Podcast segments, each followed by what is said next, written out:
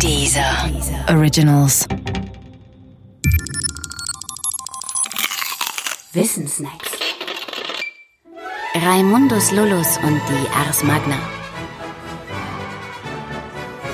Vermutlich kennst du den Namen Raimundus Lullus nicht. Und es wird dir auch nicht helfen, wenn du erfährst, dass dieser Lullus im 13. Jahrhundert lebte und Franziskanermönch war.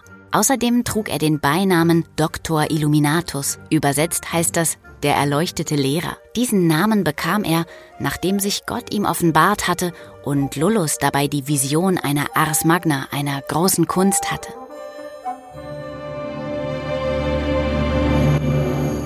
Und für diese Ars Magna wird Lullus in der Wissenschaft als bedeutende Figur betrachtet.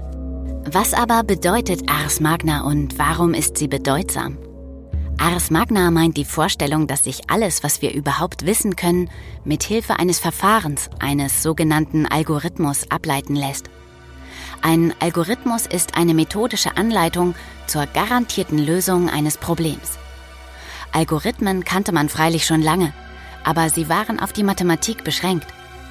Das Neue bei Lullus war die Anwendung des Algorithmenbegriffs auf unser gesamtes Weltwissen. Lullus großer Wunsch war es, genau das, was in der Welt der Fall ist und von uns gewusst werden kann, maschinell abzuleiten durch eine Logikmaschine. Im Prinzip sollte diese Logikmaschine so funktionieren.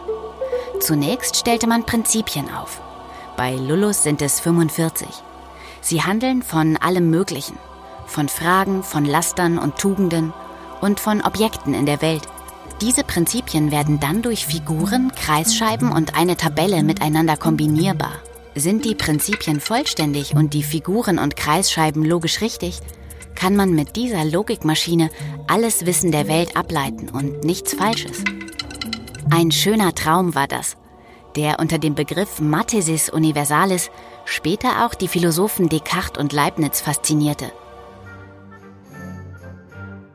Heute allerdings ist der Traum von maschinell herstellbarem Weltwissen ausgeträumt.